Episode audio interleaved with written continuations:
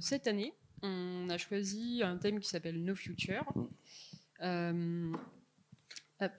Et euh, bon, je vais faire une petite intro euh, que je vais essayer de faire rapide. Euh, donc le thème de cette édition, No Future, c'était pas l'idée de faire une nouvelle édition déguisée sur l'apocalypse et sur les fictions d'effondrement ou post-apo, puisqu'on en a déjà fait une. et pareil, mais on va essayer d'aborder le thème autrement, parce que de notre point de vue, c'est pas seulement une formule nihiliste, mais ça répond aussi euh, à ce qu'on pourrait euh, appeler la formule euh, il n'y a pas d'alternative. Donc l'idée de résister, ou en tout cas de refuser le système tel qu'il nous est imposé. Donc s'il n'y a pas d'alternative, alors il n'y a pas de futur. Et par ailleurs, donc, la fiction, et particulièrement la science-fiction, permet à nos yeux précisément d'imaginer euh, d'autres mondes et d'autres sociétés. Euh, on est parti d'un constat euh, que là je vais citer une autrice dont je conseille vivement le livre, Alice Carabédian, donc Utopie radicale, qui est en gros qu'aujourd'hui on a plutôt l'impression que les dystopies paraissent bien moins fictives que réelles. Et non seulement nous ne sommes plus du tout dans une configuration où euh, on peut sérieusement penser que quelque chose comme le progrès scientifique, ou même le progrès tout court, euh, va, sans même parler de nous sauver, améliorer les, conditions de vie de toutes et tous et permettre l'émancipation à grande échelle. Euh, mais aussi, on a l'impression un peu aujourd'hui, en tout cas dans nos discussions en préparant l'édition, que la fiction et l'imaginaire paraissent extrêmement fragile, euh, voire futile, face à euh, la réalité en fait. Euh, donc il y avait une, une forme d'abattement à voir que donc non seulement la science-fiction alerte, mais n'a très peu d'impact dans le réel, mais aussi que les imaginaires semblent parfois s'aseptiser, leur dimension critique peut s'aseptiser, être récupérée, neutralisé, euh, digéré dans un système euh, par le système capitaliste. Euh, et donc à partir de ça, comment est-ce qu'on l'analyse d'une part, et puis que faire? C'est le genre de questions qu'on aimerait poser ce week-end tout au long de tout au long de cette édition, ben, au sein d'un domaine qui continue tout de même de nous passionner, qui nous fait aussi expérimenter l'altérité, c'est-à-dire euh, la possibilité de se détacher de l'ici et maintenant pour euh, considérer d'autres possibles, que ce soit avec une fonction critique, euh, dystopique, mais aussi éventuellement avec une fonction d'utopie, quoi, d'imaginer, d'imaginer ce qui aujourd'hui nous paraît impossible, vu le monde dans lequel on vit. voilà, et de aussi se retrouver autour de bah, ce partage de cette, euh, bah, de cette passion commune qui est la science-fiction et l'imaginaire en général. Euh, par ailleurs, et j'ai bientôt fini, euh, donc le no future, le no future, c'est une formule donc qui est liée au mouvement punk, qui est très évocatrice, qui évoque toute une contre-culture de la subversion, de la provocation, de la transgression et de la radicalité. Et donc on avait envie d'en discuter avec des auteurs et des autrices euh, de sonder leur point de vue, leur position, et puis aussi, bien sûr, euh, leurs textes et leur production euh, littéraire. Donc, je vais présenter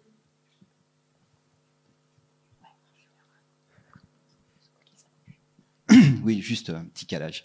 non, ouais, sur le ton, juste rajouter un petit mot sur le ton général de cette édition. D'abord, c'est la dixième, donc mine de rien, c'est important. Voilà. Merci. Et c'est la meilleure. Et, et donc on a voulu vraiment faire quelque chose, euh, voilà, qui, qui, qui, marque un peu le coup. Et euh, donc du coup le choix de nos futurs.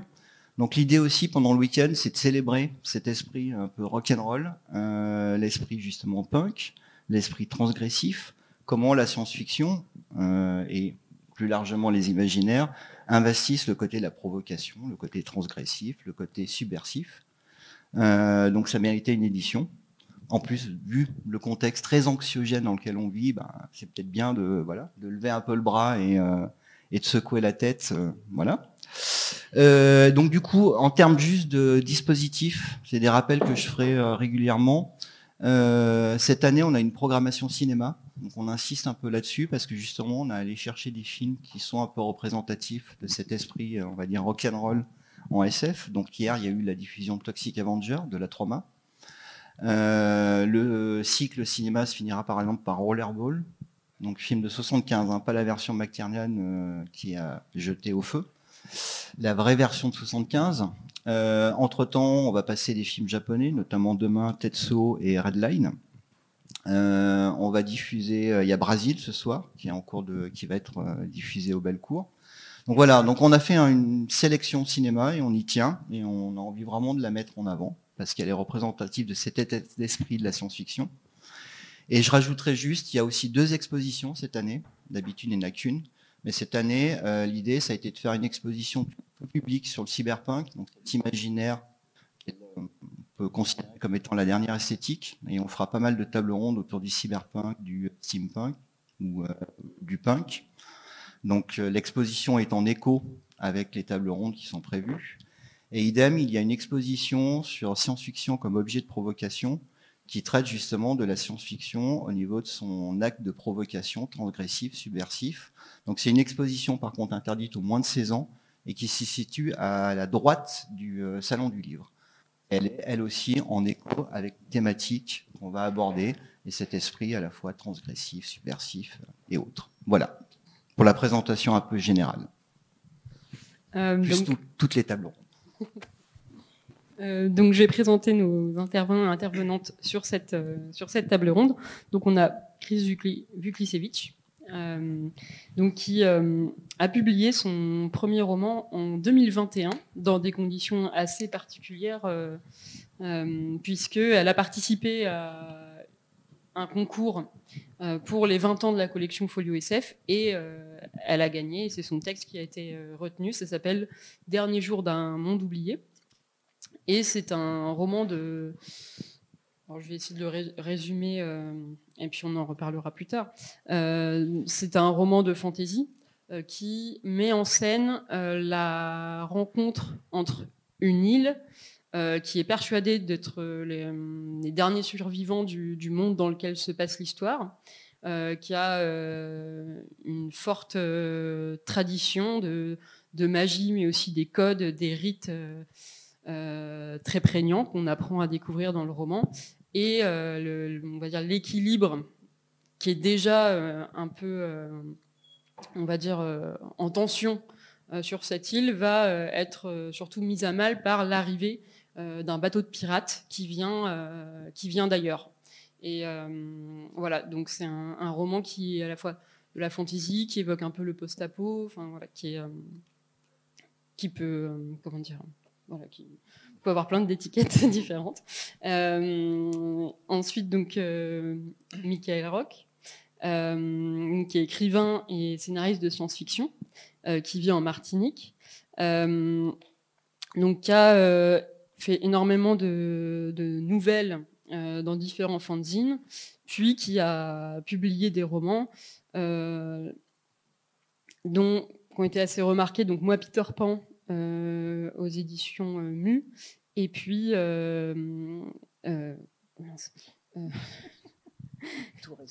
Le roi en jaune, c'est pas le roi en jaune, le livre jaune, pardon. Euh, et donc son dernier roman est paru euh, à la Volte euh, donc en mars, tout, tout, récemment, même en avril, je crois. il s'appelle Témoin et c'est un roman, donc pareil, je vais essayer de pas trop mettre d'étiquette, mais qui emprunte au cyberpunk, qui se déroule dans un futur difficile à, situer.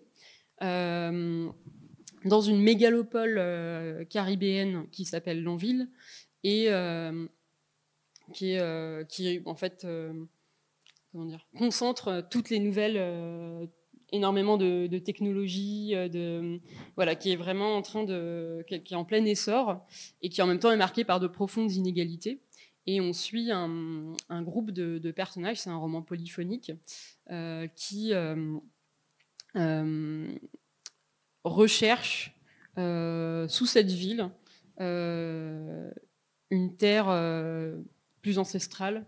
Je me dis si je me trompe. Hein.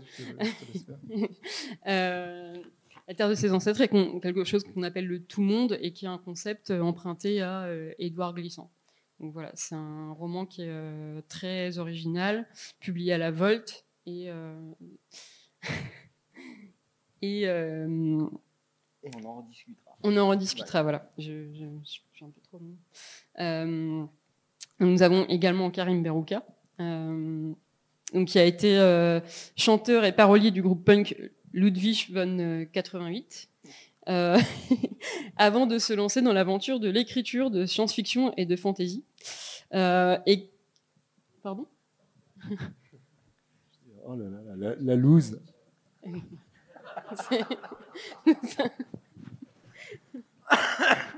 Donc, parmi ces, faits d'armes, on peut citer euh, les ballons dirigeables reptiles de poupées gonflables, qui fait référence directement à Philippe Cadic. Euh, le jour où son dernier roman, euh, le jour où l'humanité a niqué la fantaisie, euh, celle qui n'avait pas peur de Cthulhu. Et comme on peut déjà un peu l'entrevoir le, à, travers ses titres, on a l'idée de jouer avec les codes du genre et de donner, un, un, grand coup de pied dedans pour créer quelque chose d'assez délirant et d'assez punk, il faut bien le dire. Euh, et enfin, donc, euh, Patrick euh, Kédugné, donc qui, alors c'est important pour de le préciser, donc qui, dans, ses études de, lettres, a travaillé sur la question des mythes et de la fantaisie comme mythe moderne. Et comme mythe moderne, issu des, en tout cas, comme, comme ciment et ferment culturel des contre-cultures, des mouvements contre-culturels et notamment du mouvement punk. D'accord. Et euh, donc voilà, il a, il a publié euh, de la poésie, euh, du roman noir avec Croc et Écume.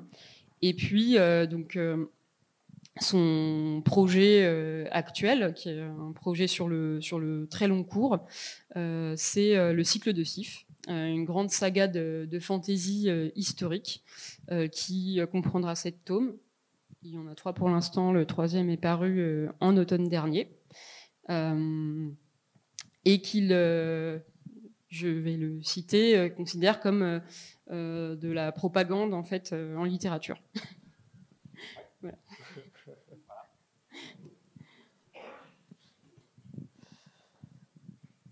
Et ben c'est bon. Et ben voilà. Et ben merci, bonsoir. Bonsoir tout le monde. Je ne céderai pas à la pression sociale de dire bonsoir à tout le monde. Tu as une question euh, bah, Je peux embrayer sur la, première question, oui, qui est, euh, assez euh, générale. En fait, on s'est demandé, voilà, autour des, des mots qu'on a employés là dans cette introduction, à savoir la subversion, la transgression, la provocation et la radicalité. Euh, en tant qu'auteur et autrice, euh, par rapport à la science-fiction et l'imaginaire en général, euh, qu'est-ce que ces mots vous évoquent? Enfin, Est-ce que un particulièrement ou deux ou tous Je dirais juste moi, voilà, pour rajouter, mm. rebondir, c'est que par exemple mon point de vue, c'est que la science-fiction, l'imaginaire, moi qui m'intéresse, me focalise mon attention, est provocateur, subversif, transgressif, mais l'est-il par euh, accident ou l'est-il euh, dans sa nature Moi, j'ai tendance à défendre l'idée qu'il l'est par sa nature. L'idée étant que se projeter dans le futur implique forcément de créer une société dont les normes peuvent s'avérer transgressives par rapport au lecteur, c'est-à-dire au temps de réception, temps présent. Et par contre, est-ce que cette subversion, à un moment, finit par, par s'étioler? Est-ce qu'il y a des périodes plus importantes ou pas? Par exemple, les années 70, au moment où il y a l'explosion euh, de la BD underground, de, euh, la révolution au cinéma, de, euh, du mouvement punk à la fin. Est-ce que toutes ces contre-cultures viennent effectivement être captées par la science-fiction ou donc par les imaginaires Voilà. Donc la question, voilà, de départ, c'est de se dire est-ce que vous, en tant qu'auteur, vous vous positionnez par rapport à ça? Est-ce que vous en fichez complètement? Ou est-ce que vous avez une vision complètement différente de l'objet? Donc vous pouvez y aller, vous pouvez jouer, euh, lancer le dé pour savoir qui veut se lancer ou. euh, Vas-y, Karim. Euh. Toujours moi. hein. Mais On va dire que c'est toi l'ancien là pour le coup. C'est sympa. Celui qui a de l'expérience. Non, mais de l'expérience. Bon alors papy va parler donc. euh, Tu as de l'expérience, de l'acquis. euh, tu as vu des mais- choses passer. Ouais ouais ouais. Tu es un témoin des années 80. Oui, voilà, ouais. J'étais, je, je suis né en 1940 et donc j'ai beaucoup vécu. Et donc j'ai vécu euh, la, la révolution hippie. Et les... Alors je pense Non. que la, la SF, la SF notamment a été vachement politisée dans les années 70, fin 60, 70, et où, elle a- où là il y avait vraiment un discours politique et il y avait vraiment une envie de, de, de pousser plus loin l'idée de, de, de la science-fiction comme un, comme un, comme un, un- comme un, pas, une arme, mais comme un objet de politique. Après, ça s'est tassé, je pense, euh, passé dans les années 80, elle est devenue plus littéraire. Après, elle est devenue plus rien du tout. Et désolé. Et après, ça, ça, c'est c'est un peu, euh, c'est revenu. Alors, euh, bah, il y a un peu tout. Hein. Je pense qu'aujourd'hui, euh, je pense qu'il y il y a, une, SF qui est hyper politique, comme, comme Monsieur Damasio, puisque il, est du coin. Et puis, euh, et puis une SF qui est beaucoup plus narrative ou, enfin SF. Quand je dis SF, on va dire, on va dire imaginaire, ok? Euh, je crois qu'il y a de la place pour tout le monde. Moi, personnellement, j'ai un- j'ai une approche qui est qui pas directement politique ou qui est pas directement, mais mais mais ça reste en, arrière-plan tout le temps. Enfin, arrière-plan, je sais pas si c'est vraiment le bon terme, mais c'est présent quoi. Il y a, il y a toujours quand j'ai quand je fais un bouquin avec des, des punks euh, qui essaient de reconstruire le, le monde après une apocalypse zombie, il y a un discours politique qui est derrière. Mais c'est pas le truc premier en fait, je pense. Voilà. Donc j'utilise le récit et l'imaginaire pour euh, pour pousser des idées qui sont les miennes, qui sont plus, euh, on va dire, euh, politiques. Désolé, mais, après voilà, après je, pense qu'il y a plein de choses aujourd'hui qui se passent en, imaginaire il y a un peu de tout quoi. Je pense pas qu'on est dans une période qui soit vraiment très très militante en fait. Je m'arrête parce que je pense que Patrick a beaucoup de choses à dire. Oui, euh, toujours. Euh, euh, ben, alors du coup, comme tu disais tout à l'heure, moi j'ai étudié donc littéralement la, la fantaisie à l'université dans le cadre de mon master. Et euh, je vais rejoindre du coup ce que tu disais euh, à propos de la nature euh, subversive du genre, on va dire imaginaire. Moi, je m'étais concentré sur la fantaisie parce qu'elle reprenait je trouvais plus formellement le mythe que, bon, ben, le, que la SF. Mais je vais, comme Karim, on va parler d'imaginaire, ce sera peut-être plus simple.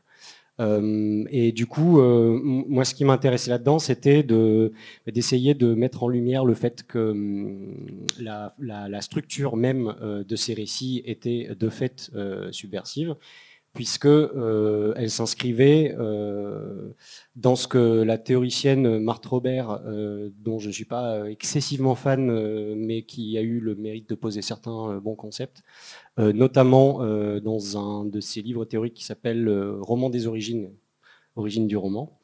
Et là-dedans, en fait, elle- ouais, en gros, elle explique que le genre de l'imaginaire, en tout cas les genres héritiers du mythe, sont euh, euh, portent euh, en eux une fonction sociale qui est en gros d'une, c'est le, récit mythologique, c'est ce qui va réunir un groupe autour du feu, et de deux, c'est ce qui va permettre à ce groupe d'élaborer une langue commune, une origine commune, et donc de pouvoir parler du monde avec les mêmes mots, de conceptualiser le monde avec les mêmes termes, et du coup de se projeter dans l'avenir ou dans le no futur euh, de la même manière.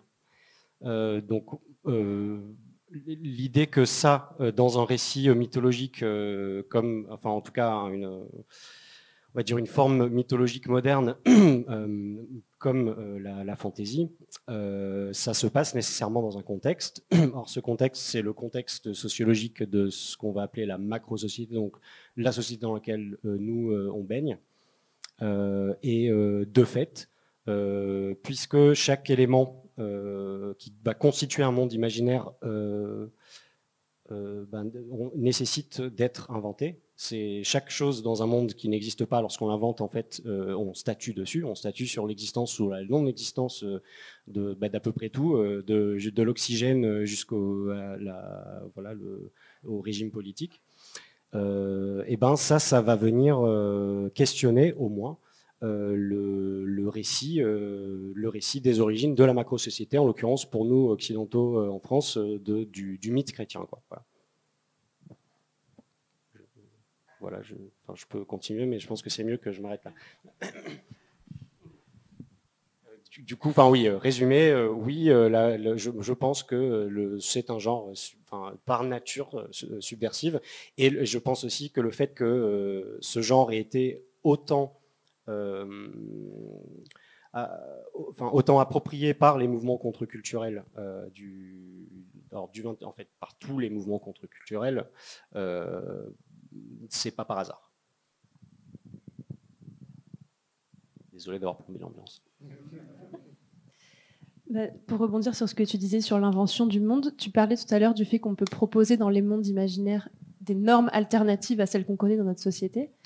Il me semble que dans la, construction même de ces récits, une autre manière de voir la chose, c'est qu'on peut, en inventant ces mondes-là, euh, ce sont forcément des mondes, comme tu disais, très normés, très souvent, avec beaucoup de règles, de lois scientifiques, magiques, etc., euh, qui peuvent aussi euh, mettre en exergue certaines lois tacites de notre monde, des discriminations, des inégalités, etc. Et ce qui va être intéressant, c'est de voir à quel moment les personnages, eux, vont transgresser ces lois, qu'est-ce qui va les faire basculer, et ensuite d'aller pousser tous les curseurs de ces situations pour faire émerger des positionnements plus radicaux, des identités plus radicales au sein de ce monde de normé, jusqu'à faire ou pas éclater euh, ces normes-là.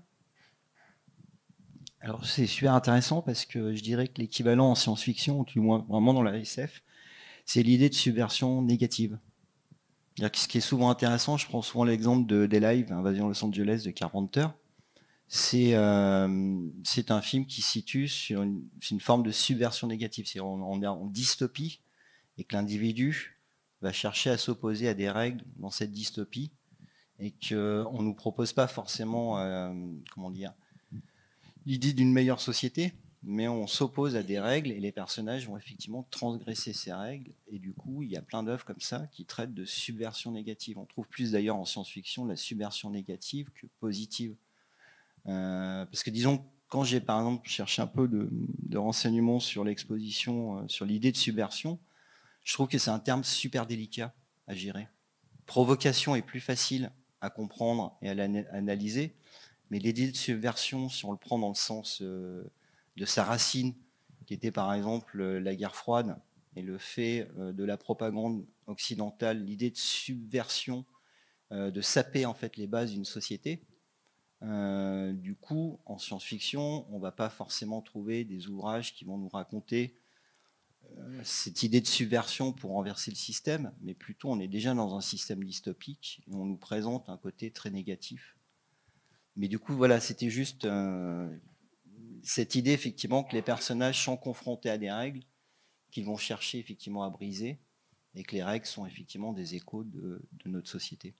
donc cette idée de je ne sais pas si vous avez suivi ici. Tout à fait.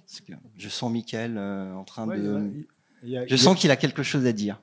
Non, non, non, j'écoute, euh, j'essaie de comprendre. ouais, voilà. non, non, non, j'ai tout à fait compris.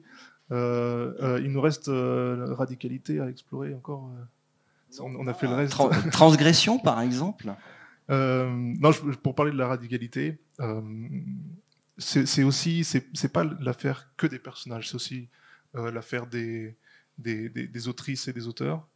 Euh, pour euh, paraphraser euh, un rappeur que j'aime bien qui s'appelle Youssoufa, qui disait qui peut prétendre faire du rap sans prendre position. Je crois que c'est un peu pareil pour la SF. Qui peut prétendre écrire de la SF sans prendre position. Et la, radicalité de l'auteur et de l'autrice, elle est ici. Elle est dans ce, justement dans, l'alerte qui est donnée dans un contexte dystopique mais elle est aussi, euh, elle est aussi présente bah, dans, la vision euh, du futur, euh, de, cette pensée de ce qui est à la base impensable, du, chemin, du chemin alternatif, de la solution trouvée en fait par le personnage, effectivement, mais qui, est en fait un débordement de la, vision de, celui qui écrit. Et donc cette, radicalité, elle est effectivement intrinsèque, euh, alors pas, depuis les origines euh, de, de, l'ASF, parce qu'évidemment, enfin, effectivement, comme, tu l'as relevé, Karim, au début, avant les années 60, avant que, avant que l'ASF se politise, devienne, devienne cet outil de contre, contre-culture politique, on était dans ce, dans ce merveilleux scientifique qui était euh, fait de, comment dire d'exploration et, d'émerveillement de, dans, un, dans un univers spatial ou, euh, euh, assez proche aussi de la conquête parfois. mais on, le retrouve quand même partout dans les textes actuels, quasiment, cette idée de, contre-politique. Et dans les textes en particulier euh, afrofuturiste, cette, euh, cette radicalité, ce positionnement du regard de l'auteur et de l'autrice, euh, elle, est, présente depuis, depuis le début. Depuis la, sortie de la guerre de sécession, par exemple, depuis les, premières colonisations des pays africains par les empires coloniaux européens. donc ça remonte, ça remonte au 19e siècle, 1850, 1900, 1930, quelque chose comme ça histoire.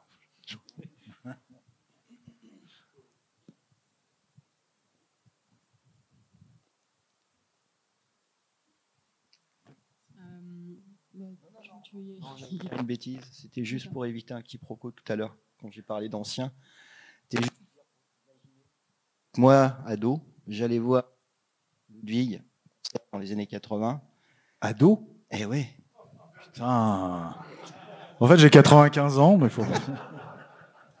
non, mais c'est l'idée. On est dans un festival de transgénérationnel, puisque aujourd'hui, mon fils écoute les Ludwig et va venir essayer de faire dédicacer, tu vois, son album. Donc c'est quand même. J'aime bien le essayer. C'est quand même beau cette. Euh... S'il y arrive, hein, putain. oh, j'essaie de. Oui, oui, bon, d'accord. Non, mais c'est beau quand même. On vit une belle histoire quand même, mine de rien. Malgré tout.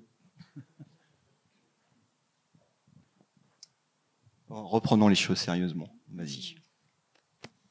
Euh, donc ensuite, euh, donc l'imaginaire de la SF euh, comme de la fantasy, bon, imaginaire, on a affaire à des genres qui sont normés et codifiés. voilà, parfois même on peut, enfin on en discutait avec Raphaël tout à l'heure, on peut même avoir un certain nombre de préjugés comment dire, euh, par exemple sur la fantaisie, avoir l'impression que la fantaisie c'est toujours euh, euh, bah, des, romans de l'ordre où au final tout est à sa place, tout est inéluctable, tout est comment dire, on va l'histoire va justifier par exemple un, ordre naturel qui veut que tel personnage comment dire, qui, bah, qui justifie un ordre, social. Euh, moi, quand je lis les, romans de, Patrick ou de, Chris, j'ai une impression différente. Euh, et donc, euh, ma question, et qui se pose aussi pour Karim, qui joue beaucoup avec justement les, codes de la fantaisie et des, on dire, des mauvais genres, et Michael, qui a donc on va dire revisiter euh, le, cyberpunk, euh, enfin le prolonger peut-être. Ouais, voilà. voilà, comment est-ce qu'on s'approprie ces codes et est-ce qu'on cherche à, les subvertir Est-ce qu'on on cherche à les faire éclater, à les déconstruire C'est une question un peu générale, mais. Alors, moi, oui. Moi, ça m'amuse. Mais euh, je pense que la fantaisie, elle n'est pas. Euh, en général, c'est un, une littérature d'histoire, de, de, narration. C'est pas tant une, c'est pas tant une, une, une, euh, une, littérature qui soit subversive. Alors ça n'empêche pas d'en faire, de pousser les, de, d'aller plus loin. De... Mais en, général, je pense que le lecteur qui va vers la fantaisie, il veut, il veut une histoire. Il veut une histoire, il veut, il veut pas forcément une révolution, il veut pas forcément une société qui a besoin d'être changée ou quoi que ce soit. Il veut une histoire. Donc ça, il faut pas, il faut pas l'oublier. Et après, on peut faire toutes sortes de fantaisies. On peut, on peut, on peut effectivement faire la fantaisie des gens qui habitent dans les ghettos et qui se révoltent contre l'élu euh, qui est arrivé au pouvoir et qui finalement, euh, après avoir vaincu le mal, euh, leur met la retraite à 65 ans ou des trucs comme ça, tu vois. Mais, mais, mais, mais, mais, je pense que quand on va vers la fantaisie, c'est parce qu'on cherche en premier lieu. Voilà quand on, quand on va vers un polar, on cherche, on cherche du polar, on cherche soit du glauque, soit de l'enquête, soit du voilà. Euh, après moi, moi, moi j'aime bien les archétypes et les stéréotypes justement pour essayer de les leur retourner, pour les retourner, d'en faire un peu n'importe quoi.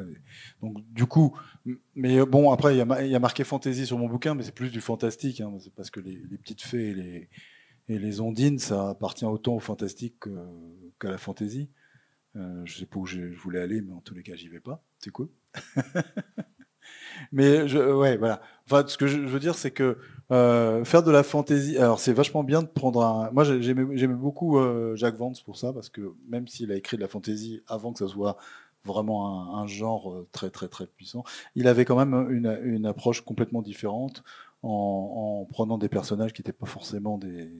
Des, winners, c'était même plutôt des, losers, et, en, construisant ces histoires euh, sur, ce qui ne sont pas aujourd'hui les, archétypes de la fantaisie, euh, du, par exemple le Seigneur des Anneaux, ces choses-là.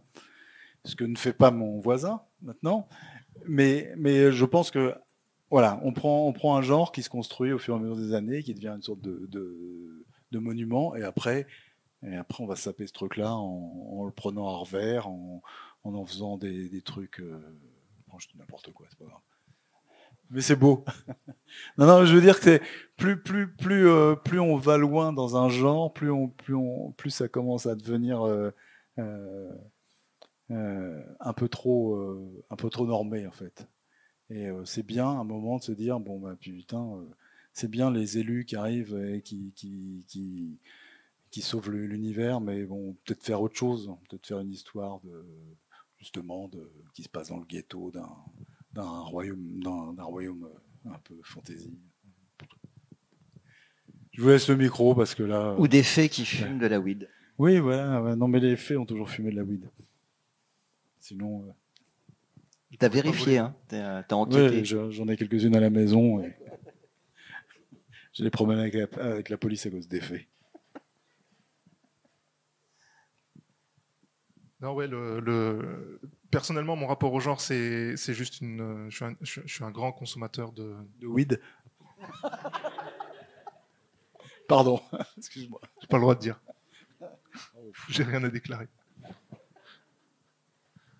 Euh, bah, de, de, tout ce qui se fait dans la culture populaire au niveau de la SF. Et, euh, et, mais, mais, mais pas tant que ça en littérature.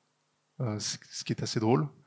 Et du coup, euh, du coup, non, je me nourris des, je me nourris des clichés et j'essaye de les. Enfin, c'est pas de la réplication de clichés, mais disons que je suis comme une espèce d'éponge qui, euh, qui va prendre son truc et puis ensuite on essore et le, le jus dégueulasse qui reste, euh, voilà, bah, c'est ce qu'il y a, ce a là-dedans, quoi.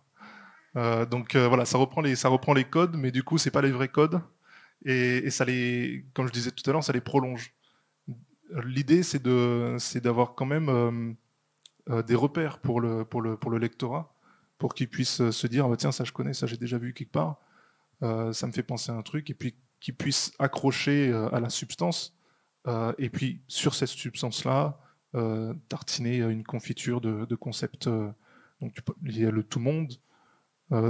d'un côté, folie, j'ai repris ton truc, là, ton idée un peu de faux folle, de faire des, des histoires de dingue avec donc une bande de mecs qui cherchent le tout monde euh, comme si c'était un, paradis perdu. Euh, mais euh, c'est un peu iconoclaste, subversif peut-être, puisque le tout monde aux Antilles, ça appartient à Edouard Glissant, c'est un, concept philosophique, c'est, limite intouchable. Et, du coup, ben, l'idée du tout monde, cette idée philosophique qui a été développée dans le traité du tout monde, dans le roman le tout monde dans, euh, euh, la poétique de la relation d'Edouard de, de, Glissant, et eh ben cette idée-là est explicitée euh, et portée par les, par les personnages.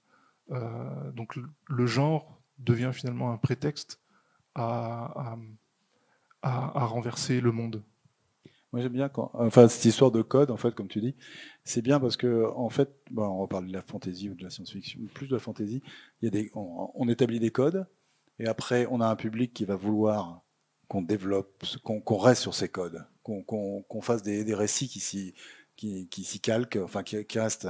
Et puis on va trouver des auteurs et un autre public qui va vouloir qu'on qu'on tourne un peu ces codes et qu'on passe derrière, qu'on voit qu'est-ce qu'on peut, ce qui est, intéressant de, faire justement avec avec euh, avec un univers qui semble justement figé. Et donc, euh, je pense que Monsieur, j'ai pas lu, je sais pas, mais je pense aussi, Monsieur, font ce genre de choses, c'est-à-dire qu'ils font de la fantaisie qui n'est pas de la fantaisie, on va dire classique. Et, et c'est là où ça devient intéressant, c'est quand on arrive à avoir euh, euh, un genre littéraire qui s'est un peu figé et que derrière, il y a des auteurs qui, qui arrivent et qui, qui, vont renouveler et qui vont explorer d'autres voies euh, qui sont finalement qui vont devenir plus intéressantes parce que quand un, quand un genre devient trop figé, ben, on, est proche de la répétition. En fait. Il y a une promesse hein, quand on voit euh, SF sur la collection, une promesse presque commerciale en fait. Il faut le dire du lecteur qui vient pour lire, comme tu disais, une histoire et parfois certains codes d'une histoire. Et je pense que nous, notre travail, effectivement, c'est comment petit à petit les amener ailleurs, les faire venir, mais en fait les amener ailleurs. Et euh, oui, moi aussi, j'adore utiliser les archétypes et les clichés, comme vous disiez. Euh, faut savoir que mon roman, à la base, il s'est intitulé, et heureusement, mon éditeur m'a fait changer le titre, euh, La sorcière, la pirate et le vieux marchand. Donc voilà, pour dire à quel point on était dans des gros clichés. Mais en fait, j'ai voulu prendre ces trois archétypes-là et les décaler un tout petit peu pour voir ensuite quelle droite parallèle ils allaient prendre et jusqu'à quelle distance ils allaient s'éloigner de leur point de départ. Euh, un exemple, euh, la, capitaine pirate du roman, c'est le capitaine Crochet, vous le prenez, vous le mettez en femme. À partir de là, qu'est-ce que ça nous révèle sur ce cliché à la base? D'un coup, moi, je me suis rendu compte qu'en fait, c'était un corps horrible, un corps mutilé, euh, scarifié, qu'il a, a des moignons partout, un œil crevé. Qu'est-ce qui lui est arrivé à cette femme pour en arriver là? Voilà un exemple d'archétype un petit peu, euh, un petit peu dévié pour l'amener ailleurs et, revenir peut-être aussi à, à sa source.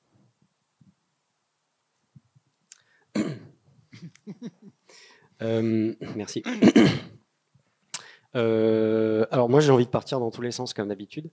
Euh, du coup, euh, juste j'aimerais préciser quelque chose par rapport à ce qui s'est dit auparavant pour peut-être pouvoir avancer derrière dans la discussion, c'est que la, subversion, enfin le mot subversion, ce qui est subversif, n'est pas nécessairement progressiste. On peut avoir une subversion qui est réactionnaire.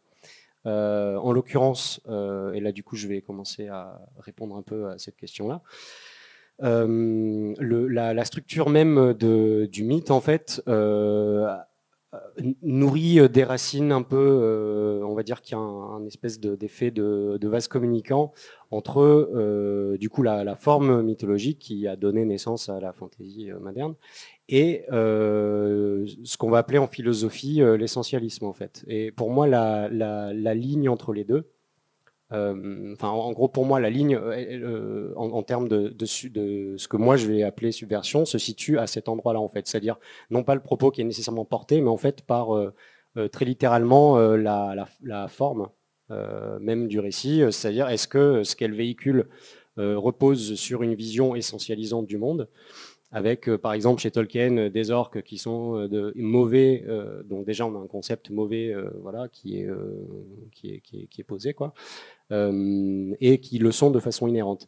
Et ensuite on aurait une construction matérialiste où là du coup on est dans quelque chose qui va plus emprunter aux sciences sociales, à une analyse, à une vision du monde qui va être héritée de, bah, de non plus d'un point de vue religieux, qui est euh, clairement la, la, structure qui a accompagné nos premiers mythes, mais en fait d'un regard, euh, on va dire, plus moderne, ou en tout cas plus éclairé, sur la manière dont fonctionne le monde, et du coup, euh, comment est-ce qu'on le raconte, et, euh, et qu'est-ce qu'on y raconte.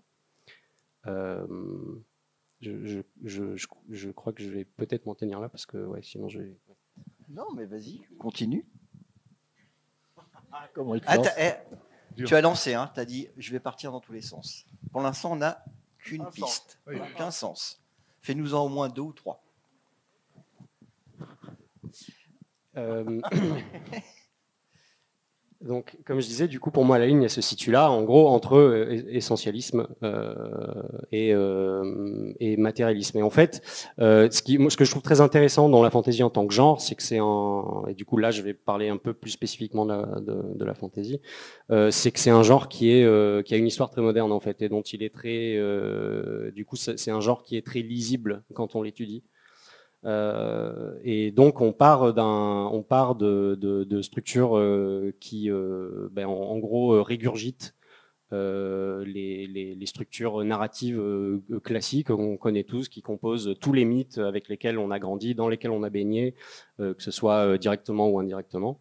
Et en fait, à suivre l'histoire de ce genre-là, eh ben, on se rend compte qu'il y a une évolution assez rapide euh, qui débute euh, avec, euh, enfin je sais pas, euh, je n'ai pas envie de donner de date fixe parce que c'est toujours des frontières un peu floues, mais euh, on va dire au cours des années 80, il y a déjà des ébauches et puis ça, ça, se, ça se concrétise au fur et à mesure. Mais en fait, on, on part dans un, dans une, sur des représentations de monde, donc de monde imaginaire, qui en fait s'éloignent enfin, que s'éloignent complètement de ce format originel mytholo- mythologico-religieux pour partir sur quelque chose de totalement euh, ben, de totalement euh, euh, moderne, j'ai envie de dire, euh, enfin du moins au, regard de ce qui sous-tend ces, ces récits-là st- structurellement et, enfin, et philosophiquement. Quoi. Voilà.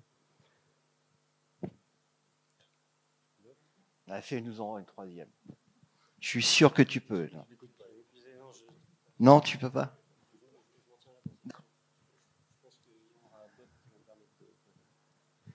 Euh, bah sinon, je voulais peut-être rebondir juste un moment, euh, Michael. Tu disais euh, le genre était presque prétexte pour pouvoir développer un discours. Euh, mais finalement, le genre, justement, se prête. C'est pas justement un objet qui peut euh, permettre de glisser un discours à travers une fiction et, euh, et donc du coup de comment dire. Je pense, disons que je sens que tu affirmes le fait que voilà, j'utilise un genre pour pouvoir développer un discours. Euh, et euh, c'est juste le mot prétexte que je trouvais comme si tu disais finalement non, j'utilise le genre, euh, mais ça le voilà, c'est juste rebond voilà, c'est je, je- ouais, je- pour parler pour ma pomme, ouais. C'est un- c'est un, c'est un support, c'est un outil, effectivement. Plus plus qu'un prétexte. Après, je pense que d'autres auteurs euh, vont aller directement dans l'exploration. En, art science, euh, le, genre de SF, de la SF, n'est plus, euh, n'est plus enfin, est moins porteur d'une autre couche de, plus, plus sociale. Mais, mais du coup, on, est clairement dans cette exploration de la technologie, de la technique, de enfin, tout ce que je sais pas faire dans, dans les bouquins de SF. Quoi. Euh, et puis, et puis c'est aussi ce qui m'a ce qui m'a séché. Mars la Rouge, par exemple, ça m'a séché en termes de hard science. Euh, c'est ouais non non, je pense que je pense à, à- l'auteur qui a fait Latium, Lucaso. Euh, voilà, c'est une une autre position aussi.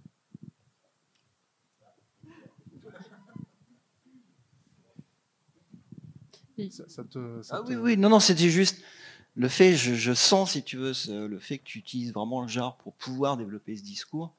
Et, euh, et je trouve que c'est bien qu'on puisse vraiment l'afficher, si Ouais. tu veux. Le fait c'est- c'est le qu'aujourd'hui, prétexte qui t'a pas plu quoi. ouais, voilà, le fait que de dire, ok, ben moi je fais ceci, je le défends, et, euh, et je trouve que l'imaginaire, même si on a évoqué ça au début, n'a peut-être pas d'incidence ou d'influence comme on aimerait sur euh, le lectorat. C'est une manière de réagir, de, de peut-être faire changer les choses. Par exemple, la, la question climatique. Euh, Je veux dire, la science-fiction, elle traite ça depuis les années 60 et, euh, et en fait, rien ne change au final. Euh, En Euh, fait, tu es en train de dire que la science-fiction sert à rien, en fait. ça suffit. Excuse-moi, j'ai pas compris. Tu parles de, du genre, c'est ça? Du genre, Genre. le genre. Oh putain. Pardon, excusez-moi pour les gros mots, mais je suis un peu sourd. là. C'est c'est mes 80 Dans le genre. années. Ou alors c'est ton peu la accent. bouche sèche. Euh, et, et non, voilà, c'était juste euh, de me dire, euh, juste profiter de ça en disant, défendons, tu vois, soyons. c'est pas une question de nos futurs, mais je trouve que même si l'imaginaire n'a pas une incidence réelle sur le monde, c'est quand même génial de pouvoir utiliser euh, ce type de support, l'imaginaire, fanta- la fantaisie, la science-fiction, le mélange. hein. Amusons-nous, euh, mais voilà, qu'on le, qu'on le défende, quoi. Déjà, et je, je sens que vous tous, de toute façon, vous défendez. Et l'idée, allons-y, défendons-le. Mais On est là pour euh, ce week-end pour dire justement, on aime ça et on se fait plaisir et on explore des, des univers et on développe des discours. Quoi.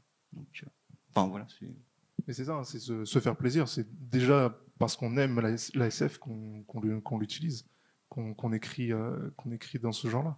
C'est clair. Moi, je dirais que, enfin, en ce qui me concerne, la littérature, enfin, écrire des bouquins, c'est m'accorder une sorte de liberté que j'aurais pas dans la réalité. Je peux euh, un peu dire ce que je veux quand je veux. euh, euh, et, bon, bah, c'est un côté assez important. Je, je pense pas que je que, j'écrirai un jour un bouquin assez génial pour changer la société. C'est pas grave, je m'en fous. Je veux juste écrire des trucs, m'accorder le droit de dire ce que je veux, euh, par rapport à n'importe quel genre, excuse-moi. Euh, par exemple, par rapport à, l'histoire de la SF, de la fantasy, à l'histoire du punk, euh, c'est important. Voilà.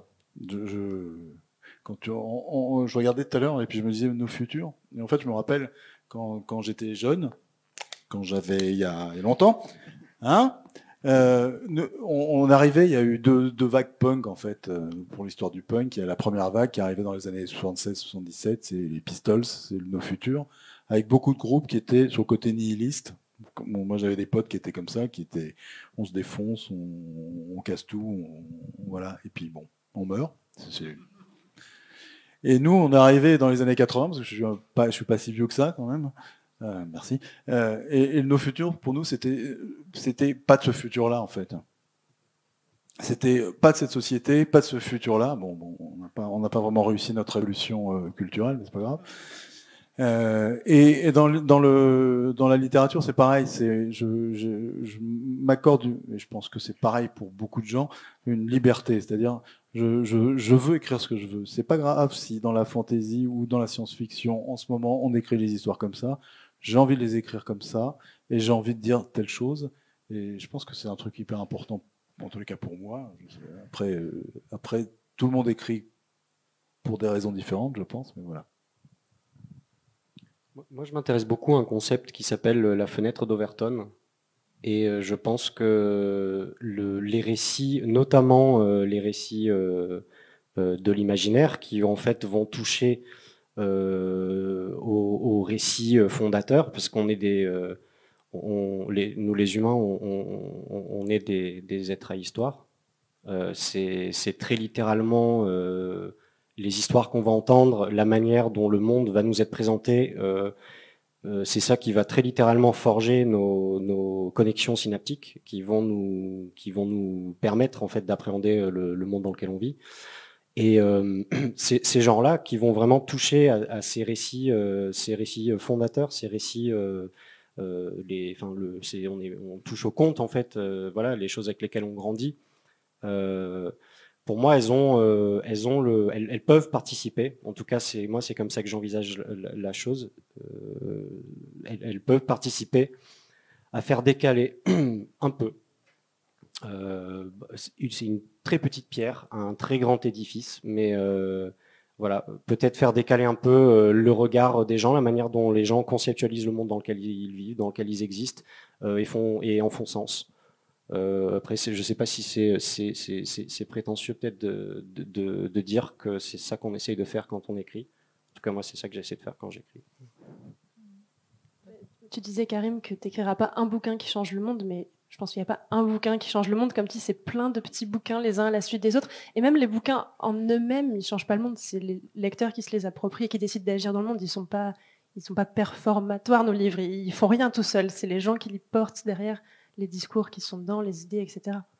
On fait que de la, on fait de la littérature, comme tu dis. C'est peut-être prétentieux, mais on fait aussi que de la littérature et ça appelle à l'humilité Ben, je pense que, comme disait Mickaël, en fait, euh, le, le tout, c'est de ne pas faire que de la littérature. Enfin, c'est aussi d'essayer de, bah, de, montrer qu'on est à peu près raccord avec euh, ce qu'on écrit, euh, qu'on essaie aussi euh, d'incarner des valeurs. Il se trouve que voilà, c'est pas une. Il y a tout un. J'essaie d'y penser le moins possible, mais il y a quand même un, côté. ben voilà, quand tu donnes à voir ta production publiquement, ben, de fait, tu deviens une personne publique. Et de fait, euh, alors euh, ça c'est quelque chose que je pense qu'il faudrait déconstruire. euh, J'en parlais tout à l'heure avec des copains à table. Je disais qu'il faut qu'on arrête de, chercher des papas. Et c'est vraiment ça. Qu'on faut qu'on arrête de, chercher la personne qui va te donner la solution pour tout changer. Parce qu'a priori, si t'en es à chercher cette personne-là, c'est que t'as pas compris où était le problème. Mais mais ouais, du coup, on a quand même une certaine, je pense, responsabilité en tant que personne publique d'être au moins vaguement vaguement raccord avec, euh, avec, ce qu'on, avec son produit. Quoi.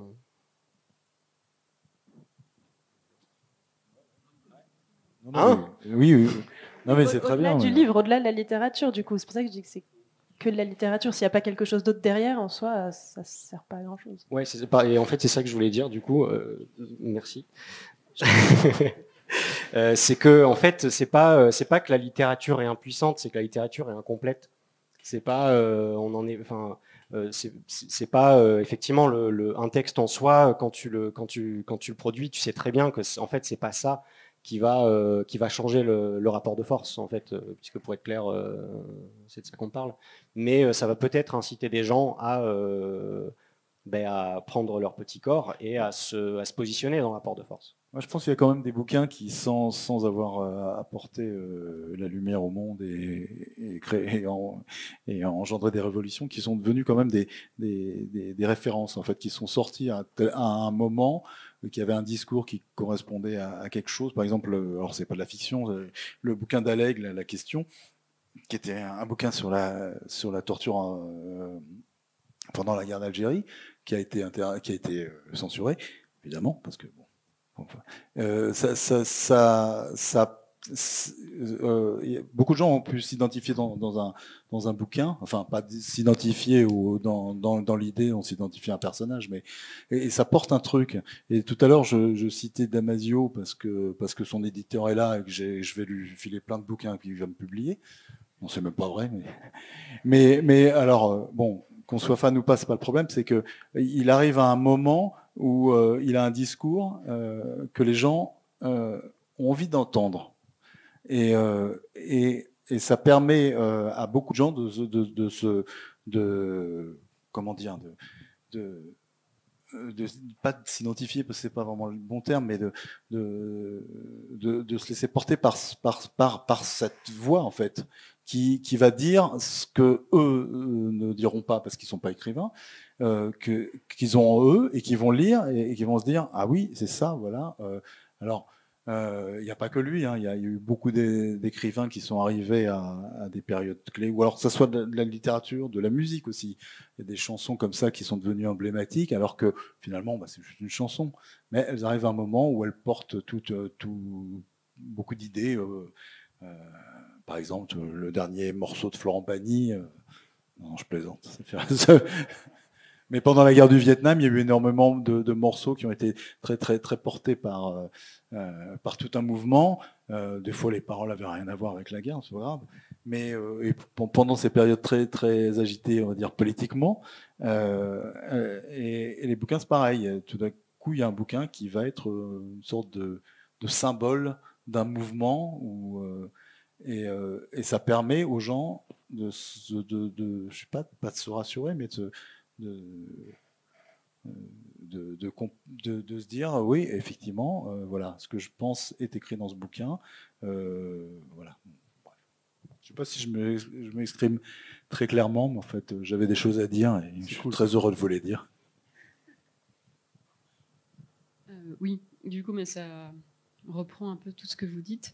Euh, c'est vrai que parfois, la science-fiction, on a l'impression que ça a pu, euh, enfin l'imaginaire, euh, être cantonné, déconsidéré comme un genre de, pur divertissement, et qu'en même temps, par, à contrario, on la légitime comme une littérature visionnaire, lanceuse d'alerte, qui aurait un impact voilà, réel et comment dire ben, une cause et des effets quoi qu'on pourrait observer. Et là, j'ai l'impression que dans tout ce que vous dites, au fond, c'est que c'est à la fois de la littérature et pas que de la littérature.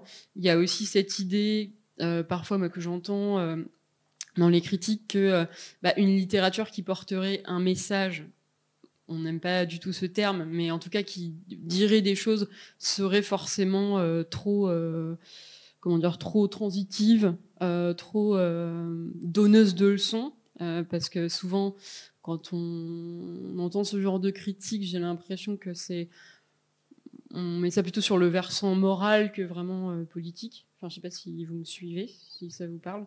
Euh, et euh, donc, euh, j'ai l'impression que voilà, il faut peut-être essayer de, à la fois replacer les choses où elles sont et de redonner bah, la littérature, enfin voilà, la place qu'elle a effectivement, surtout la littérature de l'imaginaire, surtout là, enfin voilà, on parle de c'est pas Bernard, enfin voilà, la Volte, enfin des maisons d'édition, le Diable Vauvert, enfin c'est bien sûr, le, rapport de force est, écrasant, mais que c'est pas pour autant que, euh, que c'est vain. Et peut-être qu'on a une grille euh, d'analyse de l'utilité euh, de la science-fiction qui est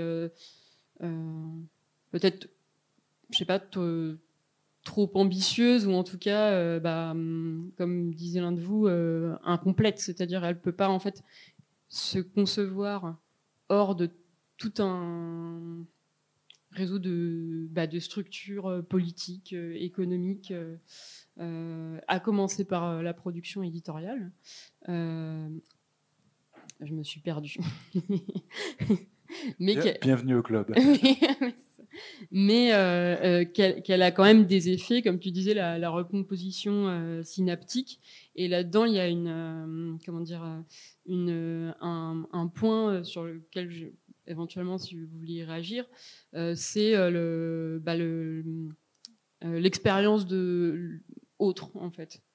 par exemple, en, bah, en lisant le, roman de Michael, bah, au début, j'étais complètement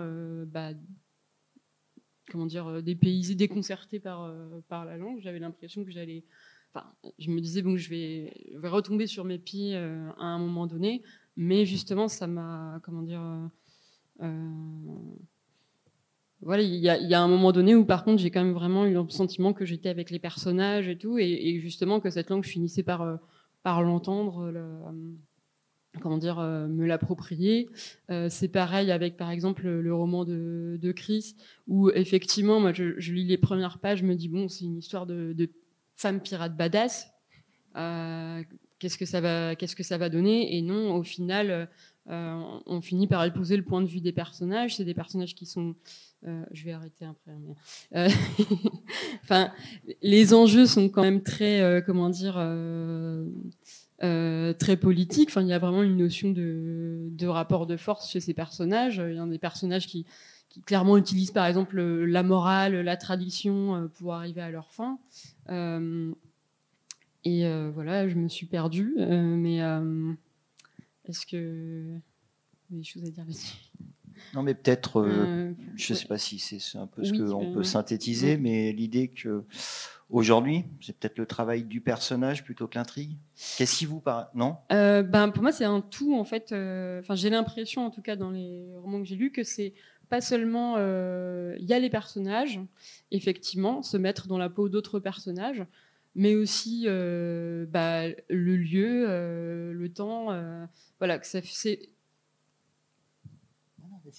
c'est vraiment faire l'expérience euh, d'autres lieux, d'autres temps pour euh, bah, ouvrir en fait, euh, je vais dire un truc très bateau, les, possibilités et ajouter d'autres, comment dire, d'autres conceptions, d'autres conceptions du monde en fait que celle dans laquelle on est globalement tous englués. Je sais pas, mais moi, je voudrais juste dire que la science-fiction, c'est tellement large que c'est autant, euh, autant, les, euh, Stanislav Lem que, que, que Dominique Doué, qui était bon, beaucoup plus politisé dans les années 70 qu'aujourd'hui, Coq, euh, Lucius Shepard, qui va partir sur un truc plus, euh, euh, comment on dit, réalisme fantastique, on ne sait pas vraiment le terme, ou, du space opéra, en fait. Je pense qu'il y, y, a tout, en fait. Il y a tellement de choses que c'est difficile à définir et c'est difficile de dire est-ce que dans la science-fiction, il y a une optique politique, est-ce qu'il y a une optique euh, subversive? Alors oui, des fois, non, des fois, non, pas du tout. il y a certains récits qui n'ont absolument rien à voir avec ça. Et, je pense que c'est tellement, c'est un peu, c'est pas comme si on disait, est-ce que la littérature est subversive? Bah, Ça dépend, on va dire. Euh, et euh, je sais pas, enfin, je trouve que moi, il y, a, une telle richesse, et il y a aussi une richesse qui, qui qui est, un peu, c'est un peu dommage parce que ça se perd un peu. Il y a, il y beaucoup d'œuvres qui sont sorties dans les années, euh, on va dire 60, 70, où, c'est vraiment la. Personnellement, je pense que c'est vraiment l'âge d'or de la SF, hein, même si on la place avant normalement. Mais c'est vraiment le moment où on fait plus d'expériences. On fait des expériences politiques, on fait des expériences littéraires avec, euh, euh, avec beaucoup. Il y a beaucoup d'auteurs, que ce soit Ballard, Barbery, même Brustolo, qui, qui, à mon avis est un super auteur on les a un peu on les a pas vraiment oubliés, mais c'est un peu, c'est un peu l'ancien temps, et c'est un peu dommage parce que c'est une approche de la SF qui est complètement différente de celle qu'on a aujourd'hui et, euh, qui est des fois vraiment, vraiment très intéressante. Donc, euh, on a, on a gardé Dick, on a gardé Asimov, on a gardé Bradbury, mais il y en a beaucoup qu'on a, qu'on a un peu oublié. Et franchement, faut, enfin, c'est, c'est, triste. voilà, le vieux a parlé. Je laisse les jeunes parler. Quelqu'un veut rebondir sur. Euh, j'ai une question, donc je hack la table ronde, je subvertis la table bah, ronde, c'est tellement méta. Non, parce qu'Anne a parlé de la langue dans ton roman, et si je comprends bien, c'est une langue qui est créolisée un petit peu, c'est ça Ou qui en tout cas créolisante, d'accord, et qui donc déstabilise le lecteur. Comment tu as travaillé ça? Ça m'intéresse. Bah, en fait, les gens sont déstabilisés parce qu'il y, y, a du créole dans le bouquin, 15%, non traduit. trouvé traducteur. Non, j'ai pas eu, j'ai pas eu envie. En fait, c'est euh, c'est un bouquin qui parle justement de la, cohabitation des cultures. Le, tout monde, c'est ça. Tu vois, le, englober toutes les cultures et à partir de ça, la créolisation, c'est créer une autre culture à partir de cet euh, englobage de toutes les cultures. Euh, c'est pas ça. Mais grosso modo, prenez ça comme ça. Euh, et, donc, du coup, le, il, fallait que le lecteur ou la lectrice soit dans cette position de, ben de, rapport à l'autre, de, rapport à, une culture qu'il ou elle ne connaît pas. Euh, donc il y a du créole qui n'est pas traduit. C'était un acte aussi politique euh, pour que, pour ben, on, a toujours aux Antilles cette petite. c'est même pas une tension, c'est une petite boutade maintenant quasiment de est-ce qu'on est français, est-ce qu'on n'est pas français. par exemple, quand, vous partez en voyage, que vous, allez euh, sélectionner pays pour votre, euh, billet d'avion, on n'est pas France, on est Martinique. Donc on est un autre pays. Voilà, on n'est pas français sur les sites de voyage, euh, mais pourtant on est quand même français parce qu'on est, une collectivité territoriale. On n'est plus un, département. et ouais, on, se rapproche petit à petit de l'autonomie. Attention, ça va, Dimanche, ça, on va mettre le paquet. Euh, euh, non, ça va être. Euh, bref. Donc voilà, il fallait, il fallait, il fallait, il fallait politiquement que, ce, que cette langue créole soit mise au même niveau que le français. Voilà, de manière inexcusée. Alors, on ne s'excuse pas d'être créole. enfin, on n'est pas créole, pardon. On ne s'excuse pas de parler créole. Euh, euh, et, du coup, euh, dans ce rapport à l'autre, si, l'autre veut faire un pas vers nous, comme nous, on a fait des pas vers, le, vers nos ancêtres les Gaulois et tout, ce qu'on a hérité de, la colonisation, ben, il faut que le, lectorat se mette dans cet effort d'identification, cet effort de, projection et de, tentative de compréhension de l'autre. Je vous rassure quand même, tout est compréhensible.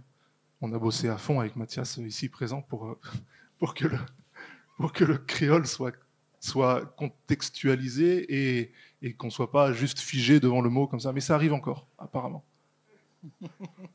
Euh, ah non, non, justement. euh, ah non, non, je- ça l'a fait.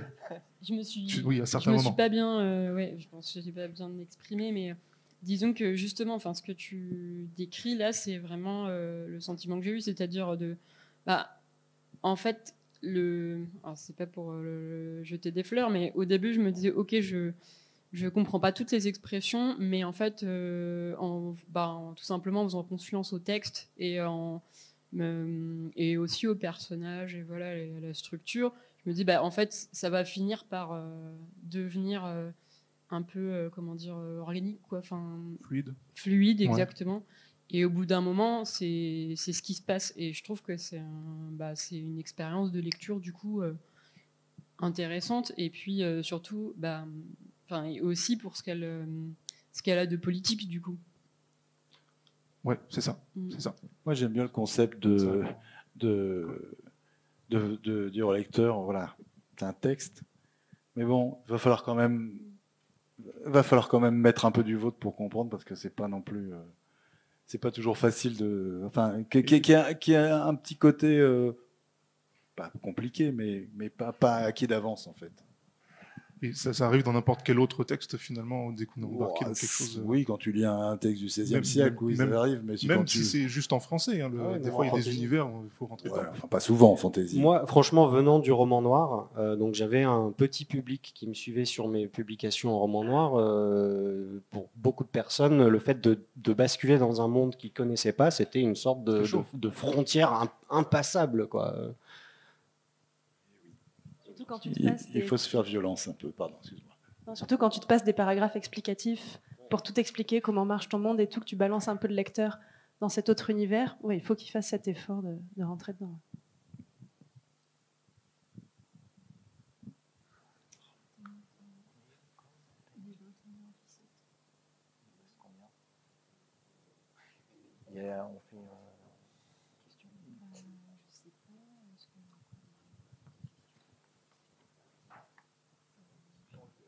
Non, on est en train de faire un point, on sait pas et tout, on hésite.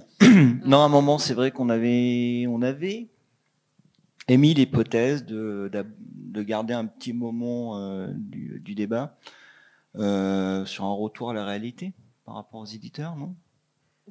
Non? Non, mais euh, au sentiment aujourd'hui, vous, en tant qu'auteur, est-ce que vous avez le sentiment de travailler en toute liberté? Ah. Oui, carrément. Euh, après, moi, je viens d'arriver dans ce monde éditorial, donc euh, j'ai pas encore eu toute l'expérience sans doute de mes camarades. Mais oui, oui, complètement. Euh, moi, j'écris déjà complètement porte fermée et à la fin, je donne à mon éditeur ce qu'il en résulte. Et ensuite, on travaille sur les ajustements.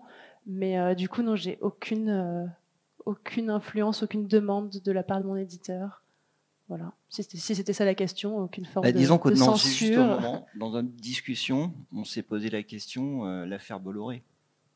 Simplement, le fait aujourd'hui d'avoir un monopole, parce que là c'est un quasi-monopole sur le monde de l'édition, est-ce que ça n'aura pas un effet par cascade sur des éditeurs qui Ça sera pourront- jamais, ça sera jamais un monopole sur l'édition, ça sera un monopole sur la grande édition. Ça, on peut- en plus, en France, où on aime bien euh, justement être euh, en marge, et il y aura toujours des petits éditeurs. Et les petits éditeurs, enfin, moi personnellement, je suis un tout petit éditeur. Euh, toi, il est un peu plus grand, mais il n'est pas très grand. Bon, toi, tu es, chez Bolloré. mais non, mais bon, après, après, euh, enfin, tu vois, les, les- les gens qui publient ces bouquins, ils ont pas cette, ils ont pas. En plus, en plus, Bolloré s'en fout de la science-fiction. Je pense Carrément. que c'est un truc qui vend pour pour lui, ça existe même pas. Enfin, c'est justement la question. Ouais. Est-ce que vous, vous Mais- avez le sentiment mais je pense que, niveau- y a un nuage qui arrive ou pas, ou effectivement. Non, non, je pense qu'à ce niveau-là, de la, de la- de la- de la- enfin, même dans la littérature en général, euh, la seule, euh, non-liberté qu'on va pouvoir se, non-accorder, si je, m'exprime, c'est de se dire, euh, c'est un problème? J'ai fait trois bouquins qui parlent à peu près de la même chose. J'ai réussi à en vendre X 1000 euh, de, chaque. Est-ce que le prochain, si maintenant je fais un polar avec des, nazis dé- déguisés en, en danseuse étoile, euh, ça va marcher. Enfin, est-ce que mon public va suivre? Euh, et alors je dis des conneries, mais, mais c'est vraiment un problème. Enfin, moi, pour moi, j'en ai marre d'écrire un peu la même chose et je veux écrire autre chose. Et je me dis, euh, voilà, est-ce que, est-ce que la facilité, c'est de continuer Tolkien, sa facilité, c'est de continuer euh, d'écrire les histoires de Tolkien. Voilà. Euh, euh, si tout d'un coup il se met à écrire des histoires d'Agatha Christie, il se met en danger parce qu'il repart à zéro et que son public qui attend telle chose. Donc ça, c'est à mon avis pour les auteurs, c'est la, seule non-liberté qu'on pourrait se- se- s'imposer. Enfin, c'est un avis personnel. Je peut-être juste ce que tu as dit. Enfin, mais je pense pas qu'on l'entendait comme une espèce de censure directe. C'est juste Euh, le sentiment, l'air du temps, en fait. de- mais plutôt des questions de, de, de, de rapport de, de force qu'on peut ressentir dans le quel, quel acteur qu'on soit, euh, enfin à quel niveau de la chaîne du livre on soit, par exemple, euh, de bon bah d'avoir un peu des, des ouais de- des monopoles de, de plus en plus gros, de voilà, enfin et, et la question, enfin je veux dire, euh, oui c'est pas de dire, euh, enfin en plus, là, on voit bien avec euh, vous quatre, enfin, je veux dire, euh, euh, encore une fois, des maisons d'édition qui vous laissent assez libre, et puis voilà, et puis une niche où effectivement on a la liberté de créer, de, de raconter ce qu'on veut. C'est pas tellement, je pense, le sens de la question, mais plus où effectivement, C'est l'air du temps en fait. C'est on a voilà, on a un sujet qui est nos futurs. Aujourd'hui, on a quand même une société quand même répressive à plein de niveaux. Il existe une censure, euh, alors qui affecte pas forcément le mais je citerai juste un journaliste américain que, je considère comme un des plus grands, Chris Edge. Je ne sais pas si vous connaissez. C'est quelqu'un qui a fait la guerre Vietnam, qui est un très grand critique de la, de la politique américaine, états-unienne. Et là, récemment, dans le cadre du conflit ukrainien, ils lui ont supprimé sur YouTube toutes ses émissions, même des émissions qui parlaient de littérature. Et simplement, il a écrit récemment un article très intéressant sur cette pression de la censure au sein de la société. Et donc voilà. Et donc, à un moment dans notre discussion, on parle de Bolloré. Euh, Bolloré, non, oui, oui. Ouais, oui, c'est oui, ça. c'est Bolloré. Euh, Le fait d'avoir, euh, parce que c'est même pas tant le, la question, par exemple, du contrôle de l'éditeur, c'est-à-dire le contrôle du, de, comment dire, de l'objet qui est fabriqué. Moi, ce que je vois plus, par exemple, c'est le risque de la diffusion, la oui, distribution. voilà, c'est ça. Un plus à moment, ces vous, en tant qu'auteur, ouais. au sein de petites, on va dire, de structures moyennes ou petites, euh, voilà, c'était savoir si vous sentiez quelque chose ou si vous sentez, euh, voilà, c'était un peu tâter le terrain, mais, mais pas avec une réponse euh, ferme et définitive. C'est juste l'air du temps.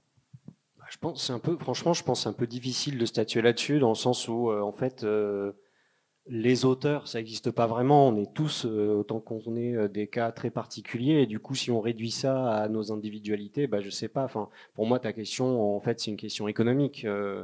Euh, je rejoins vaguement ce que disait Karim, mais j'ai vu beaucoup d'auteurs, par exemple, se faire enfermer dans leur dans un genre précis et du coup vouloir en sortir mais pas pouvoir. Euh, et, après, ben, moi, j'ai mon expérience à moi, tu vois. Donc, j'ai fait euh, du polar, euh, du, de la poésie, du roman noir, de la fantaisie, euh, du roman, euh, blabla. Enfin, et, moi, j'ai j'ai pas eu à aucun moment ce problème-là, mais essentiellement, enfin, essentiellement peut-être, parce que j'ai Enfin, j'ai les circonstances, je vis, j'habite les circonstances qui me permettent d'être aussi euh, rien à foutiste sur euh, c'est quoi la suite et euh, si je dois faire un, petit truc chez un petit éditeur parce que j'ai envie de le faire, ben je le ferai en fait et, je m'en fous. Mais c'est un énorme, ça c'est un confort. Je, voilà, je sais que si demain je suis à la rue, j'ai bref un certain nombre de collectifs où juste je peux aller habiter et je sais que je crèverai pas de faim. À partir Fon- fondamentalement, à partir de là, voilà, enfin, en fait, il y a, j'ai, moi, j'ai zéro pression euh, sur moi, quoi. euh, à et- partir du moment où on vit pas euh, exclusivement de la littérature, on n'est pas économiquement. pour le coup, j'en vis exclusivement. Enfin, en tout cas, c'est mon, c'est mon unique apport euh, économique. Mais euh, je, je- enfin, euh, j'ai aussi, enfin, ça, ça l'a pas été pendant très longtemps. Et, euh, et du coup, bah, voilà, enfin, système D en fait. Et la, enfin, ma liberté à moi personnelle, elle se trouve là. Mais euh, je sais que j'ai, enfin voilà, moi, j'ai, j'ai plein de, j'ai plein de, collègues, de, de, camarades, genre, enfin voilà, ne serait-ce que des autrices qui ont des enfants, tu vois, elles n'ont pas cette liberté-là en fait. Du coup, elles, ce qu'elles peuvent ressentir par rapport à ce qui est en train de d'arriver, ben, je, franchement, je ne saurais pas te répondre. Moi, de ma place ultra privilégiée, je vais te dire, ouais non, je m'en fous. Et aussi, ben, voilà, j'ai la chance d'être euh, chez une éditrice qui euh, voilà, fait partie de, des, maisons qui, portent ouvertement le flambeau euh, très publiquement, non au monopole Bolloré. Et, voilà, enfin, je sais où je suis aussi de ce point de vue-là. Donc ça aussi, c'est une sécurité. Mais, voilà, c'est vraiment que du, du, du cas personnel. Quoi.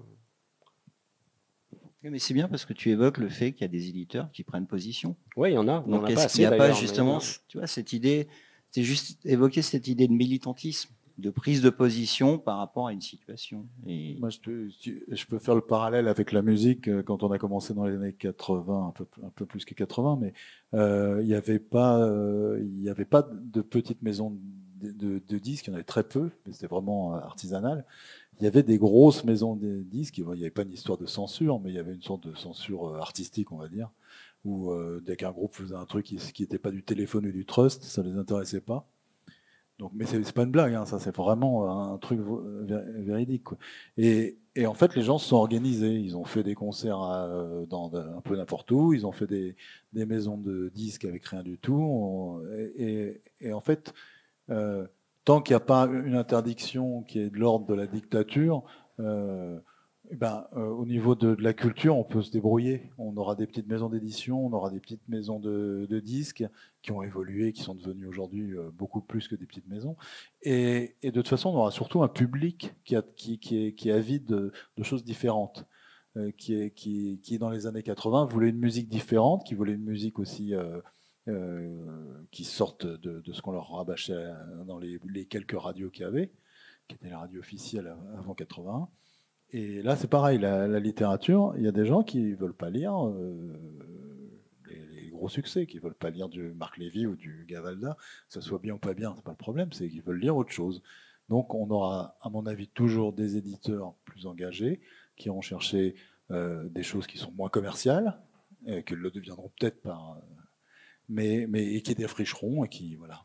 Et c'est ce qui fait à mon avis la richesse de l'édition euh, en France et dans d'autres pays, c'est que euh, il y a cette curiosité à la fois des éditeurs et, du public et qui permet justement aux écrivains ou aux auteurs euh, de, proposer des choses différentes. Et, c'est comme ça qu'on fait évoluer le, la littérature, à mon avis. Parce que, par exemple, Gide, hein, vous connaissez, André, euh, Norbert Gide, qui, sort son bouquin avec nom dont personne ne veut, euh, qu'il l'auto-édite, il en vend 400 au début. Bon, voilà, on sait comment ça a fini cette histoire. Non, mais c'est vrai, c'est voilà, c'est pas parce que tout d'un coup, euh, voilà. je sais pas pourquoi je sors cet exemple complètement pourri, mais. Après, enfin, je pense que c'est quand même vrai qu'on on vit dans un monde qui est beaucoup plus verrouillé que euh, ne l'était euh, celui euh, d'il y a 30 ou 40 ans. C'est pas sûr. On sortait, on sortait de, de Giscard, Giscard, Giscard. Je, vais, hein. je, vais, définir ça du coup, parce que du, je, ça me permettra de vaguement rebondir. On n'avait pas de radio libre, on n'avait pas de. Certes. Ce que je veux dire par là, c'est que du coup, le, le, mot censure a été lancé là-bas. Euh, euh, en fait, euh, à ces époques, la censure était, était très évidente. En fait, c'était de la censure. Aujourd'hui, je pense que ce qui s'opère, et je pense que c'est très important d'avoir les bons mots pour le combattre, n'est pas du fait de la censure. La censure, c'est une définition très, claire. C'est lorsque l'institution se, met en, œuvre des moyens pour interdire une parole. Et derrière ces moyens, il y a euh, la coercition dont l'institution euh, est détentrice, donc soit des mecs avec des flingues, et ce qu'on vit aujourd'hui, c'est pas, c'est pas, c'est pas de la censure. Quand YouTube supprime une vidéo, c'est pas de la censure. C'est pas ça la définition de la censure. C'est du soft power. C'est des, des, gens qui ont qui ont, qui ont intérêt, qui ont des intérêts économiques à agir d'une certaine manière. Et puisqu'ils ont privatisé l'espace médiatique, ils sont tout à fait dans les droits, dans leurs droits, du moins l'estiment-ils, de, de, nous, enfin voilà, de, de, dire non, ça, pas chez moi. Au, même titre que, que Bolloré sur Canal+, voilà, qui vire, qu'il ait envie de virer parce que et c'est pas pour dire que c'est pas grave euh, ce que, que, je dis ça, hein. mais euh, je, je, veux juste préciser que ouais, c'est la censure, c'est pas exactement ça. Et je pense que c'est parce que euh, ils peuvent aussi jouer sur le, le, fait que ben, qu'on va qu'on va qu'on va parler de censure alors que eux peuvent se défendre avec des moyens très simples qui sont ceux-là, c'est-à-dire bah non, c'est pas de la censure, on n'interdit pas, juste on le retire de nos plateformes qui nous appartiennent, donc on a le droit de le faire. Et ça me semble ouais tout aussi tout aussi grave, mais c'est pas exactement la même chose. Puis on est, on est très mal placé pour, euh, pour parler de, l'ère du temps. Quoi. Euh, on est en première ligne du, du, du schmilblick. Euh, le seul rapport qu'on a avec le reste du monde de l'édition ou du livre, en tout cas, c'est nos éditeurs. C'est plutôt à eux de poser cette question. Et, et voilà en tout cas, nous, on a, on a, on a ce confort. Merci. On a ce confort de. On parle de censure, le mec qui me coupe. C'est la censure T'as le droit à 37 secondes et tac euh, on, a ce confort, comme tu disais, euh, même ce luxe de, de soit pouvoir choisir nos éditeurs, soit en tout cas d'avoir de, les bons éditeurs qui nous accompagnent sur les projets qu'on veut. Quoi. Moi, les seules personnes avec qui je me suis frité et c'était même, même pas directement, c'était indirectement, c'était les correcteurs et correctrices de mes bouquins qui me surlignaient mes mots en créole en me disant qu'il y a des fautes d'orthographe. Non, c'est du créole. Hein. Il fallait que je leur explique euh, pas la vie.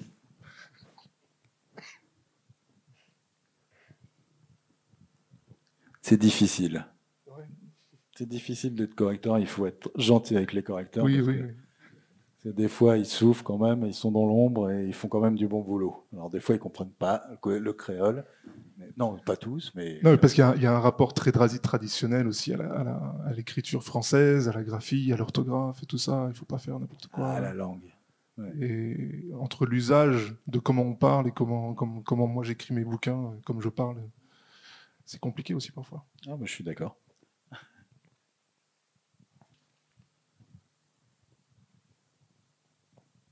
Eh ben, c'est éventuellement le moment de vous donner la parole si vous avez des questions. Merci, au revoir.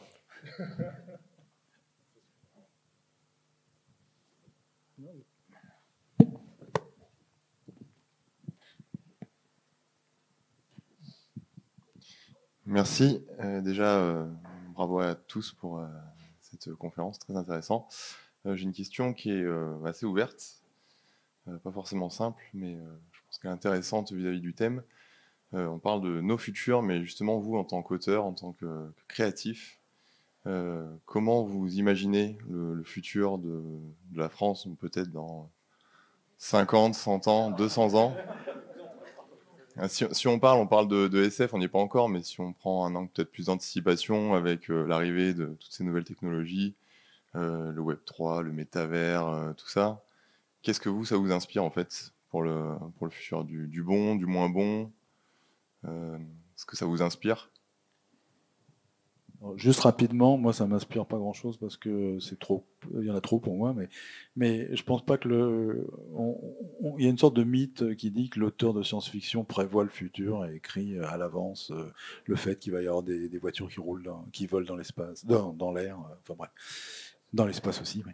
Mais euh, je pense que le, la SF, c'est plus une, une, transposition de l'époque actuelle euh, qu'on pousserait, à, enfin qu'on on essaierait de, de, de prendre la, la, la, situation dans laquelle on vit ou le, et, le, le, pousser à bout, enfin de d'aller de, de, de, prendre le présent pour euh, voir ce qu'il y a de pire dans le présent, ou, dans, ou de mieux, si on veut faire une, une comment on dit une contre-dystopie. Une, contre-dystopie, une ustopie, mais, mais pas de prévoir le futur. Mais c'est de, prévoir le présent à la rigueur. C'est un peu con ce que je dis, mais c'est pas. Enfin, je veux pas ce que tu. Donc, je vous laisse répondre, mais moi, je suis incapable de, me faire une idée de ce que va être le, futur dans dix ans. Genre, Il y a, y, a, y a six mois, j'étais pas capable de dire qu'il y aura une guerre qui foutrait euh, la moitié du, monde en alerte et que peut-être que dans six mois, on se prendra des bombes atomiques sur la tête, tu vois.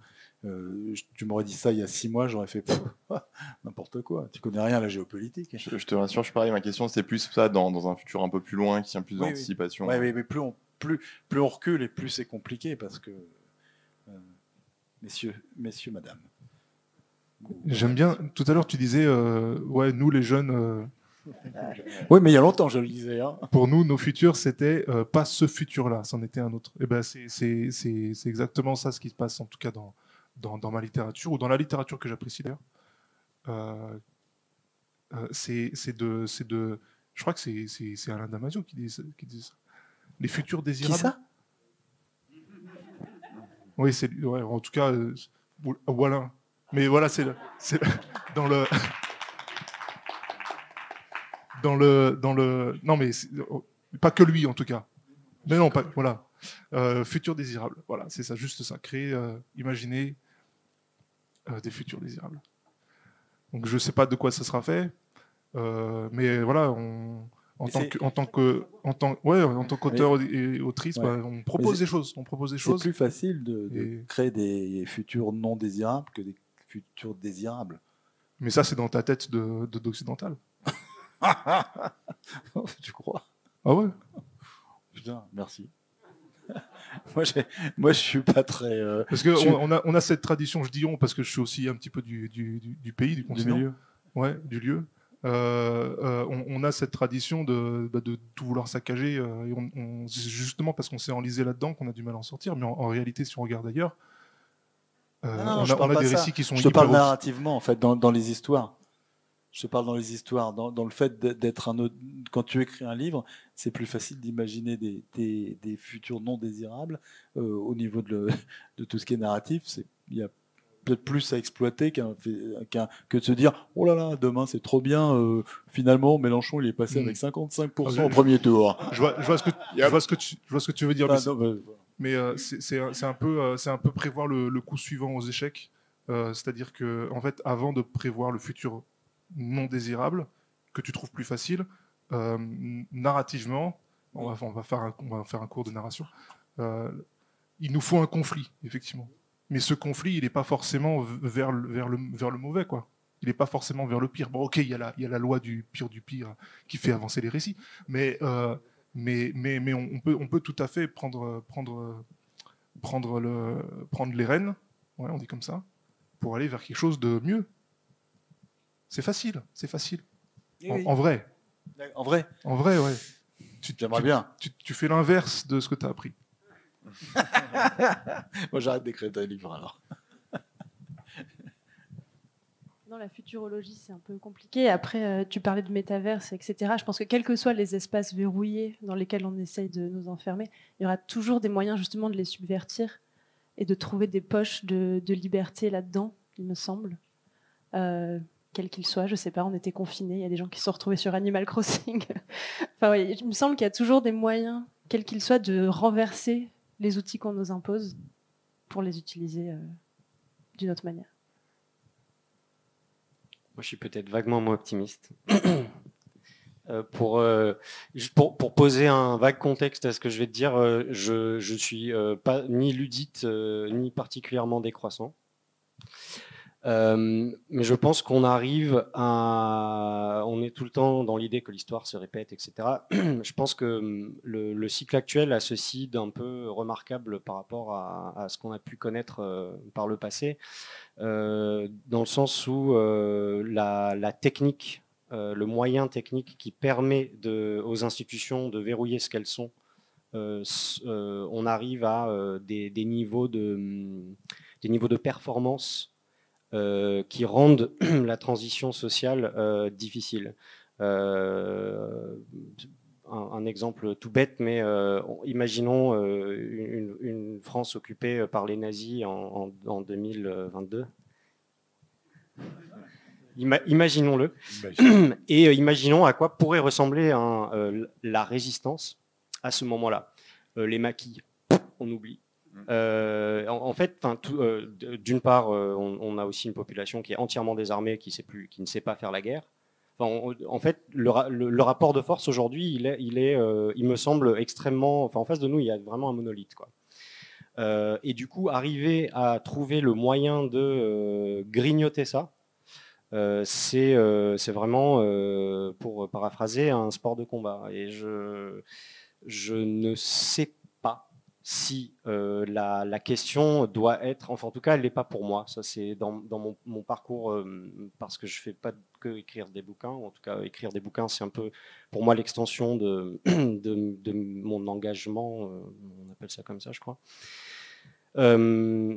Je je crois pas que un futur désirable ce soit nécessairement euh, ce vers quoi je tends parce que effectivement j'ai du mal à envisager à comprendre exactement par où euh, comment ça pourrait s'opérer. Euh, j'ai des utopies à proposer, ça il n'y a pas de problème, mais le, passage à l'acte me semble complexe dans le monde dans lequel on vit. Et du coup, pour moi, il s'agit plus en fait, d'un rapport au, au présent et au réel, en fait, et à sa propre trajectoire, de se dire, euh, euh, de, se, de se camper un peu dans le rôle du, du gardien du feu, quoi, quelque part, en fait. On sait qu'on est à un moment qui n'est pas propice à l'émergence d'autres choses. Heureusement, en face de nous, il y a vraisemblablement un géant au pied d'argile, mais est-ce que le géant va pas tout casser en tombant? Ça, on ne sait pas vraiment. Mais, euh, mais ouais, euh, moi, je, me, je me conceptualise pas mal comme ça, quoi. C'est-à-dire, on garde le feu, on veille le feu, on crée, euh, on, on crée l'étincelle euh, là où c'est possible, euh, on met le feu là où c'est possible aussi, et, euh, et, et- et- et point, quoi. Enfin, c'est de la, là, on est un peu en mode survie, quoi, pour moi. Voilà, et là, j'ai vraiment plombé l'ambiance. On Merci. va devoir euh, rendre la salle. donc, Merci à tous. Le mot de la fin. Merci à tous et à toutes. Merci.